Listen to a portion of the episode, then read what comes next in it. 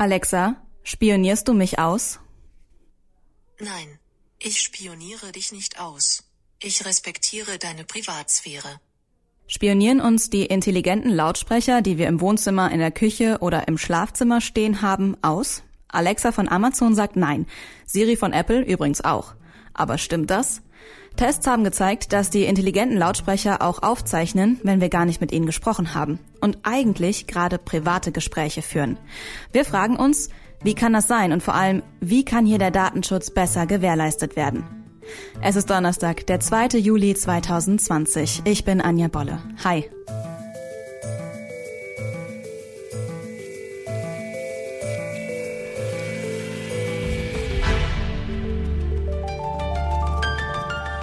Zurück zum Thema. Siri, Alexa und Co. sind intelligente, persönliche Assistenten, die uns das Leben einfacher machen sollen. Über Sprachbefehle kümmern sie sich dann um die Zimmerbeleuchtung, schreiben die Einkaufsliste oder spielen Musik ab. Die Daten, die dabei anfallen, sind zwar nicht im Grundgesetz geschützt, aber in der Datenschutzgrundverordnung der DSGVO. Da steht drin, was IT-Firmen wie Amazon oder Apple dürfen oder eben nicht. Wer eine Alexa von Amazon benutzt und nicht möchte, dass die aufgezeichneten Gesprächsschnipsel ausgewertet werden, der muss aktiv widersprechen. Das ist aber laut DSGVO unzulässig.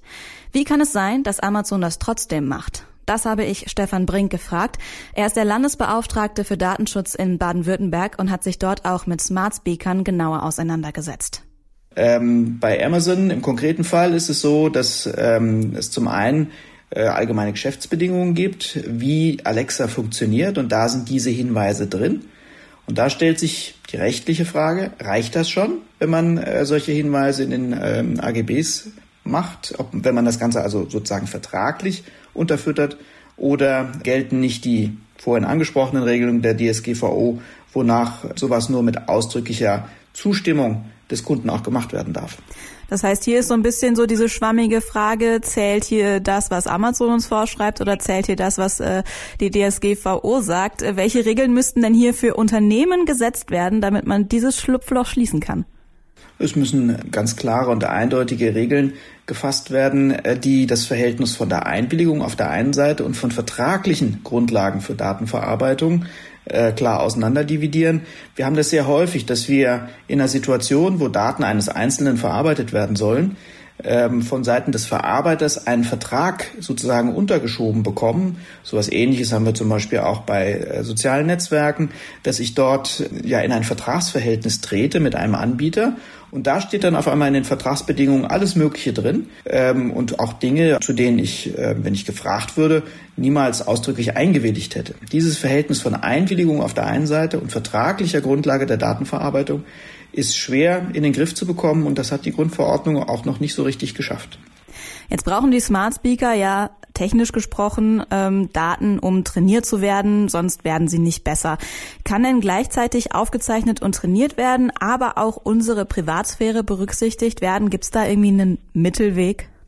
Das ist ganz schwer. Also das Erste, was wir als Datenschützer in dem Bereich fordern, heißt Transparenz. Es muss den Nutzern ganz klar sein, ob sie äh, sozusagen nur in Anführungszeichen Nutzer solcher Dienste sind oder ob sie gleichzeitig also sozusagen Versuchskaninchen sind. Das ist wirklich elementar. Viele wundern sich übrigens auch darüber, es nicht nur mit automatisierten Verfahren zu tun haben, dass also sozusagen ein Computer mithört und auswertet, sondern dass da echte Menschen sitzen, die das äh, sich anhören, was sie an Schnipseln so mitbekommen. Und das ist vielen Menschen sehr, sehr unrecht. Ja, die könnten dann eher damit umgehen, äh, wenn ähm, Amazon ähm, sozusagen eine rein technische Verarbeitung vornehmen würde und erschrecken sich, wenn sie hören, was, da sitzen Menschen, die hören da mit. Das möchte ich eigentlich nicht. Alexa, Siri und Co. nutzen die aus Versehen aufgezeichneten Schnipsel auch, um besser zu werden, damit diese sogenannten Accidental Trigger nicht mehr passieren. Damit sind wir gleichzeitig Nutzerin und Versuchskaninchen. Aber kann man nicht auch andere Daten zum Trainieren nehmen? Das habe ich Thorsten Holz gefragt. Er hat an der Uni Bochum mit einer Forschungsgruppe Smart Speaker untersucht.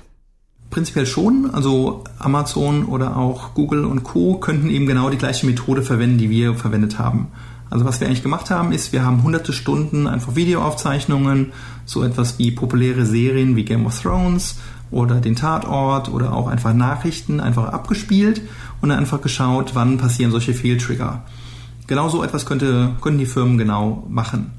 Allerdings sind aus Firmensicht natürlich auch die, sagen wir, Alltagssituationen, dass also zwei Leute sprechen einfach und dann aus Versehen triggert der Smart Speaker. Das ist natürlich für die Firmen auch interessant, um zu sehen, wie häufig passiert denn etwas in der Praxis. Also die Firmen brauchen diese Daten, um ihre Systeme zu verbessern und hat man eben so einen ja, generellen Zielkonflikt zwischen einerseits der Privatsphäre und andererseits eben dem Ziel, diese Spracherkennungssysteme in Zukunft besser zu machen. Die Smart Speaker sollen ja unser Leben leichter machen. Das heißt, aktuell und in Zukunft müssen wir als Nutzer und Nutzerinnen dann vielleicht einfach hinnehmen, dass ähm, wir dafür auch einen Teil unserer Privatsphäre aufgeben? Ich denke, man kann eben auch bessere Methoden entwickeln, um eben die Privatsphärenfreundlichkeit zu verbessern. Genau, einerseits bräuchte man bessere Mechanismen, dass mein Smart Speaker mir eben auch mitteilt, wenn eben so ein Fehltrigger passiert ist, dass ich vielleicht irgendwie ein Signal bekomme oder irgendwie weiß, okay, was hat denn aufgezeichnet? Oder generell das Interface, das, ich weiß nicht, wie viele Schritte Sie benötigt haben, um zu sehen, welche Fehltrigger Ihr Gerät hatte, dass man das eben einfacher macht oder vielleicht auch so eine monatliche Statistik den Nutzern präsentiert.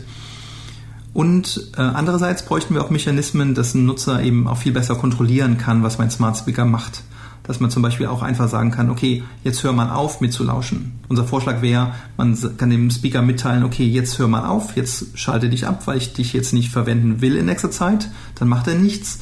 Und dass ich dann eben über einen Mechanismus wie, oder einen einfachen Mechanismus auch den Smart Speaker wieder anmachen kann, ohne dass ich irgendwie groß mit dem reagieren muss. Hm, aber man kann ja zum Beispiel schon das Mikrofon einfach ausschalten.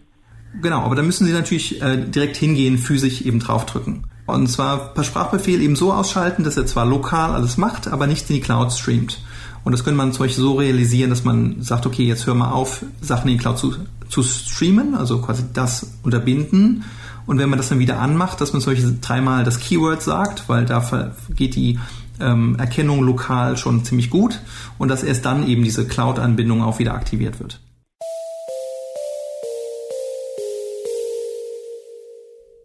Intelligente Lautsprecher stehen bei uns im Wohnzimmer, in der Küche und auch im Schlafzimmer.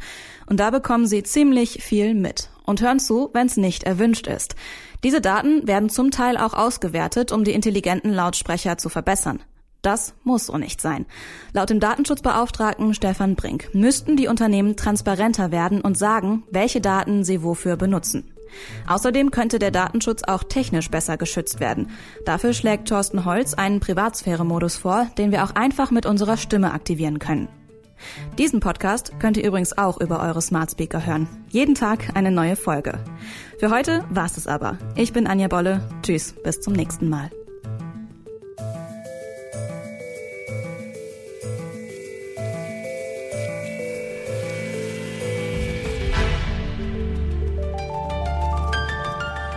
Zurück zum Thema.